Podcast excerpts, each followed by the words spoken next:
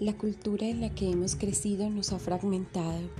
Nos hemos imaginado solos, separados, como pequeñas partículas suspendidas en la incertidumbre y en el vacío. Mas no es así.